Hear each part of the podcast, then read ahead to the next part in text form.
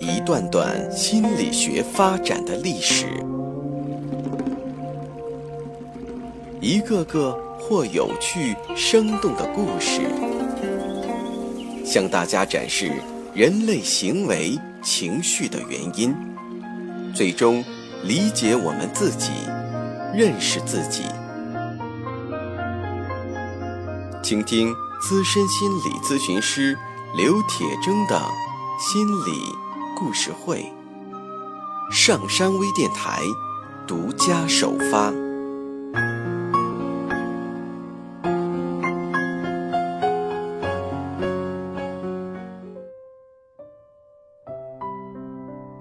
你好，我是心理咨询师刘铁铮，欢迎收听今天的心理故事会。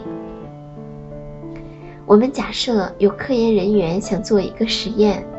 实验的目的是来考察一下有关强效中枢神经兴奋剂苯丙胺会不会影响学习。为此，他们找来两组人，实验组的人吃了苯丙胺，而控制组的人什么都没吃。然后测验每个被试的学习情况，看他们学得如何。这样做实验有效吗？实验的结果可以相信吗？实验组的人服了药，而控制组的人没有服药，他们在学习上的差异就一定是由药物引起的吗？事实上，这个实验有很大的问题，因为药物并不是导致两组之间差异的唯一原因。实验组的人吃了药，而控制组的人什么都没吃，这就不能得出药物是否影响学习的理论。如果有差异，那也有可能是因为吃了药的人期望自己做得更好，即使没有药物的化学效应，仅靠学习动机这一点，也是可以改变人们的学习成绩的。那么，如果这两组人都吃了药了呢？只是一组吃的是真药，另一组是假的，但他们自己。并不知道吃的是真的还是假的。被试对于自己吃的哪种药一无所知，所以他们的预期是相同的。这样一来，实验的结果就要比前面的可信得多了。但这只是单盲实验，由于实验者知道哪一组吃的是真的，哪一组是假的，实验者的预期。也可能会影响到实验的效果。实验者的预期对实验的影响，在实验之外也会出现。在上个世纪七十年代，美国空军学院预备班的一百名学员被随机分配到五个班上数学课，教师们不知道分配是随机的，相反，他们被告知学生是根据能力的高低加以分派的。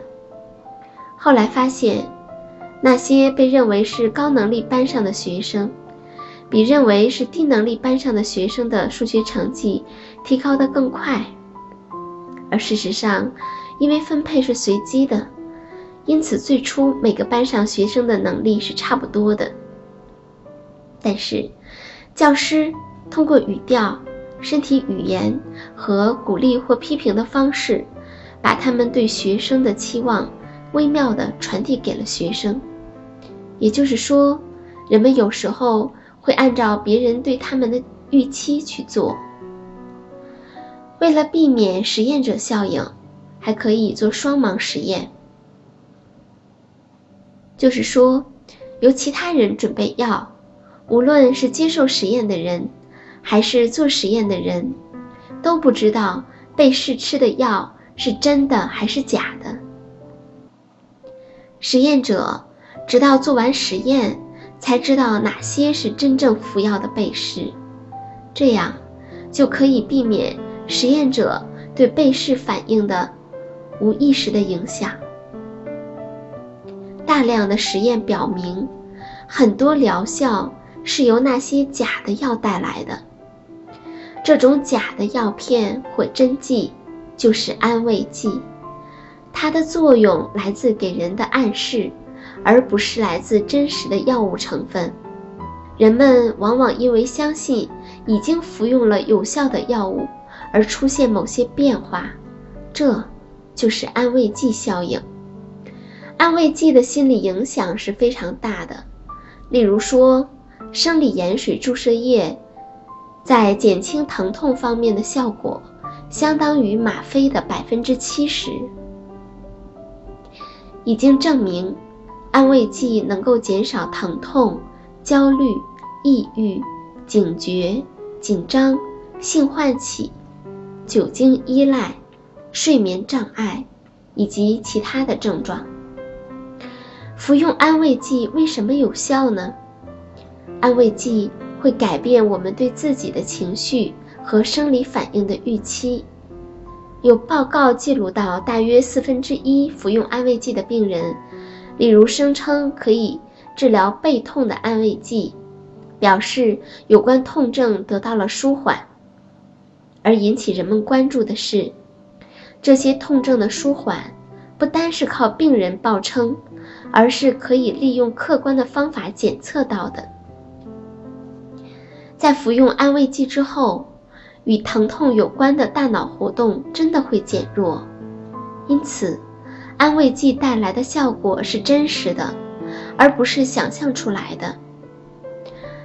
这个痛症改善的现象并没有出现在非接受安慰剂的病人身上。由于人们总是把服药与感觉好联系起来，于是也期待安慰剂也能使我们的感觉更好，而这种预期也真的发挥作用了。由于发现了这个效应，政府管制机关规定，新药必须通过临床的安慰剂对照测试，才能够获得认可。还有一项研究。使用吗啡来帮助手术后的病人止痛，有些病人对此是知情的，因为他们看到了大夫在给他们注射吗啡。而另一组病人尽管接受了同样剂量的吗啡，却没有被告知实情。吗啡是通过与病人相连的机器来注射的，因此他们并不知道自己被注射了吗啡。也就是说。实验组的治疗是可见的，他们知道自己被注射了吗啡，用以止痛，而控制组所接受的治疗被隐瞒了起来。那么结果是什么呢？可能你会猜到，那些知情的病人，疼痛减轻的程度更大，而那些不知情的病人，疼痛减轻的程度相对要小。即使不是用的安慰剂。而是真正的药物治疗中，安慰剂效应也是永远存在的。因此，医生开药要尽可能的公开，这样病人将从药物本身和安慰剂效应中双重获益。换句话说，当病人在医生的帮助下了解了治疗的真实情况时，治疗会发挥出最佳的效果。安慰剂效应非常的常见。有一位美国牙医约翰·杜斯，在他二十七年的行医生涯中，常常会遇到这种情况。一些牙痛患者在来到杜斯的诊所后便说：“一来到这儿，我的感觉就好多了。”其实他们并没有说假话，可能他们觉得马上会有人来处理他们的牙病了。从而情绪便放松了下来，也可能像参加了宗教仪式一样，当他们接触到医生的手时，病痛便得以缓解了。实际上，这和安慰剂所起的作用大同小异。为了具体说明安慰剂效应究竟是怎么回事儿。杜斯医生援引了美国医疗协会期刊刊登的有关末梢神经痛的研究成果。接受试验的人员分为四组：A 组服用一种温和的镇痛药，B 组服用色泽形状相似的假药，C 组接受针灸治疗而 D 组接受的是假装的针灸治疗。实验的结果显示，四组人员的痛感均得以减轻，而四种不同方法的镇痛效果并无明显差异。这说明，镇痛药和针灸的效果，并不见得一定比安慰剂或安慰行为更为奏效。事实上，人类使用安慰剂的历史已经相当悠久。早在抗菌素发明以前，医生们便常常给病人服用一些明知无用的粉末，而病人还满以为有了希望。不过最后，在其中的某些病例中，病人果真奇迹般的康复了，有的甚至还平安的度过了诸如鼠疫、猩红热等的鬼门关。而生活中，类似的安慰剂效应也很常见。例如，有人说：“我一直在吃某种保健品或某种食物，已经一年多没有感冒了。”这说明，这种保健品或食物是可以提高免疫、预防感冒的。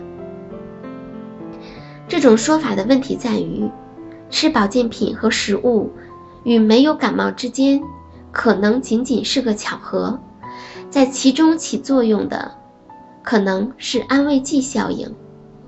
要想验证是否真能阻止感冒，还需要做严格的控制实验。还有。当人们相信星座或者血型或者生命数字时，会发现自己在一定程度上有着与星座、血型和生命数字的预言相一致的性格特征。这又是为什么呢？当人们对于上述的东西特别相信时，会产生一种自实现预言效应。根据预言，人们特别留意自己性格中的某些部分。或者会改变他们的行为和自我观念，以使自己与其中所描述的一致。再比如说，几个很少接触乡村环境的城里人到野外去郊游，到达山腰的时候，他们为眼前清澈的泉水、碧绿的草地和迷人的风景深深地吸引了。在休息的时候，其中一个人很高兴地接过同伴递过来的水壶，喝了一口水，情不自禁地感叹道：“山里的水真甜，城里的水跟这儿真是没法比呀。”水壶的主人听罢笑了起来，他说：“湖里的水是城市里最普通的水，是出发前从家里的自来水龙头接的。”这种现象说明，我们在对现实进行分析的时候，很明显的掺杂了很多个人的因素，包括我们的期望、经验和信念等等。